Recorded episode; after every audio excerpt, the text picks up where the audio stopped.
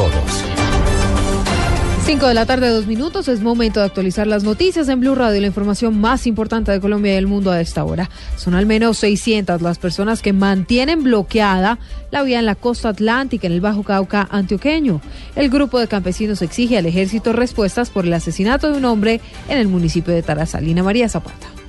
Por lo menos 600 personas permanecen en la vía a la costa atlántica a la altura del corregimiento El 12, municipio de Tarazá. Esto con el fin de exigir respuestas del ejército sobre el sepelio del campesino Gilberto de Jesús Quintero, quien falleció en el fuego cruzado entre el ejército y el ELN. Porque vamos a ver si llegamos a algún acuerdo, porque nosotros no vamos a despejar la vía hasta que el coronel que está haciendo los atropellos en las veredas que salimos a marchar hoy a, retener pues la paso vehicular. No vamos a ceder hasta que no nos den una solución.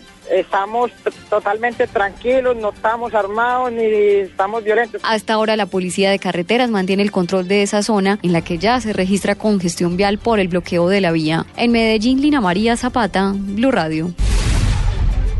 Lina, gracias. Las pruebas de la defensa de Laura Moreno y Jesse Quintero serán tenidas en cuenta en su juicio a Oscar Murcia.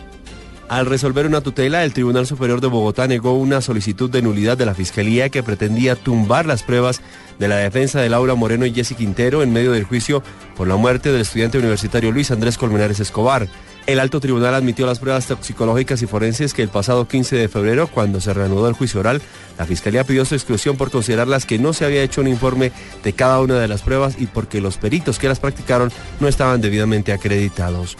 El tribunal encontró que este debate probatorio se había surtido y señaló que la petición del ente acusador fue extemporánea porque debió hacerla en la audiencia preparatoria previa al invicto del juicio, al tiempo que aseguró que la Fiscalía utilizó como instrumento la tutela como una segunda instancia para oponerse a algunas de las pruebas de la defensa de las dos jóvenes. Óscar Murcia López, Blue Radio.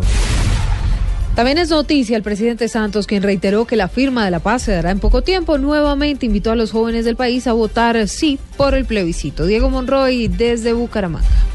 En medio del proceso de pedagogía sobre el proceso de paz que se está realizando en varias zonas del país, el presidente Juan Manuel Santos reiteró ante un auditorio lleno de estudiantes que se está muy cerca del fin de la guerra. Y eso lo estamos logrando. Estamos cerca, muy cerca de lograr esa paz.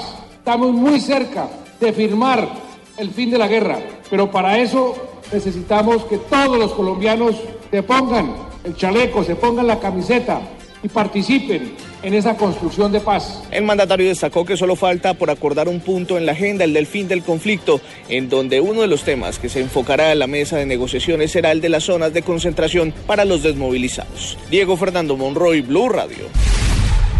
Diego, gracias. Campetrol advirtió que la falta de actividad en la exploración de pozos podría generar un apagón petrolero en el país. Marcela Vargas. La caída de las actividades de exploración podría generar un apagón petrolero. Según el presidente de Campetrol, Rubén Darío Lizarralde, solo el año pasado hubo una reducción del 80% en estas actividades. En estos momentos estamos casi en ceros. El año pasado cayeron al 80%, de modo que tenemos una actividad en el sector petrolero solamente en producción. En estos momentos ya no nos quedan sino seis años de reservas.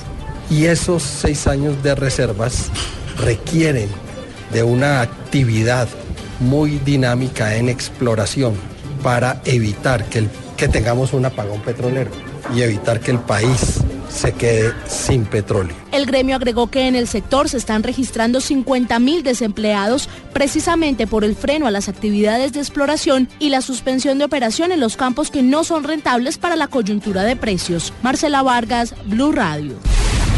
En información internacional, a las 5 de la tarde, 6 minutos, Estados Unidos denunció el fracaso demostrable de Bolivia y de Venezuela en la lucha contra las drogas. Catalina Vargas. Muy buenas tardes. Bolivia y Venezuela son junto a Birmania los países del mundo donde existe un fracaso demostrable a la hora de implementar sus obligaciones internacionales en la lucha antidroga, según el informe anual de Estados Unidos sobre el narcotráfico en el mundo. De acuerdo con el informe enviado hoy por el Departamento de Estado al Congreso estadounidense, entre los mayores productores y países de tránsito de drogas en el mundo se encuentran también Colombia, México, Costa Rica, República Dominicana, Ecuador, Perú, El Salvador, Guatemala, Haití, Honduras, Nicaragua y Panamá. Catalina Vargas, Blue Radio.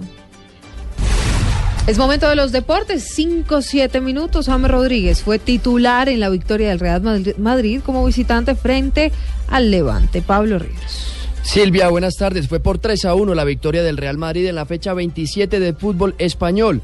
Cristiano Ronaldo, Diego Marino en contra e Isco, que ingresó por James al minuto 79, le dieron la victoria al Real Madrid frente al Levante, que tuvo al colombiano Jefferson Lerma como titular.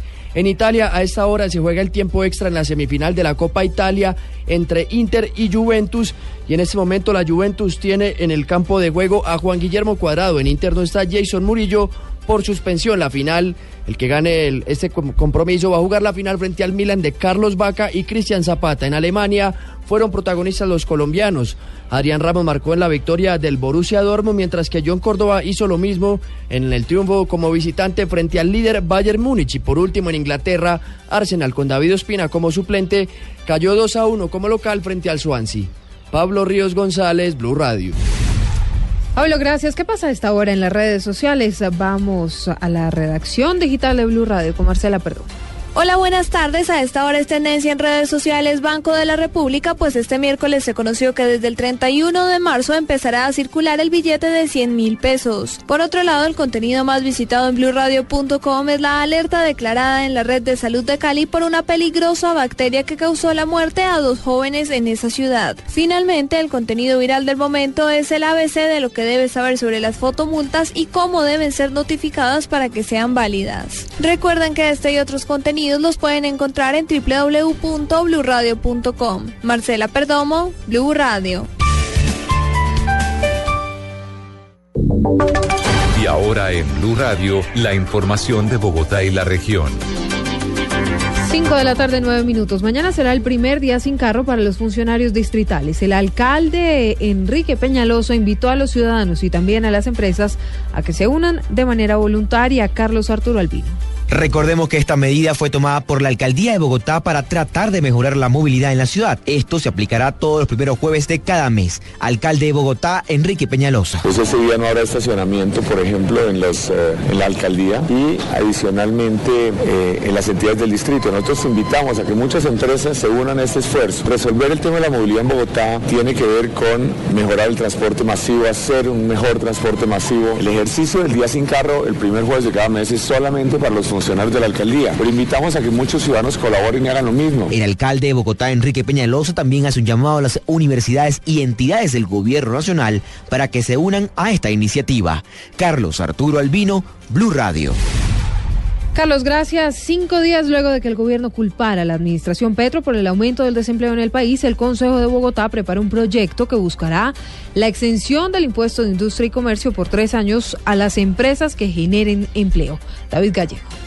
La propuesta del concejal conservador Roger Carrillo es un proyecto en el cual se genere una exención del impuesto ICA durante tres años para incentivar a las empresas que generen empleo en la capital y fortalecer el sector económico del distrito con nuevas empresas. La propuesta contempla exención del 50% en el primer año, 40% en el segundo y 30% en el tercero para estimular a las empresas de industria, comercio y de servicios. El desempleo se viene incrementando en la capital de la República. Por eso yo vengo insistiendo en la necesidad de presentar un proyecto de acuerdo para que se le otorgue una excepción tributaria temporal en el impuesto de industria y comercio. Lo que queremos es establecer unas excepciones tributarias en los tres primeros años a las empresas que se instalen de Bogotá. También se busca, según el concejal, ampliar la base de contribuyentes y que se generen en el mediano plazo recursos tributarios adicionales para que Bogotá pueda cumplir con sus obligaciones. David Gallego Trujillo, Blue Radio. Es todo noticias, más información en blueradio.com y arroba blueradio.com. Continúen en compañía de Voz Populi.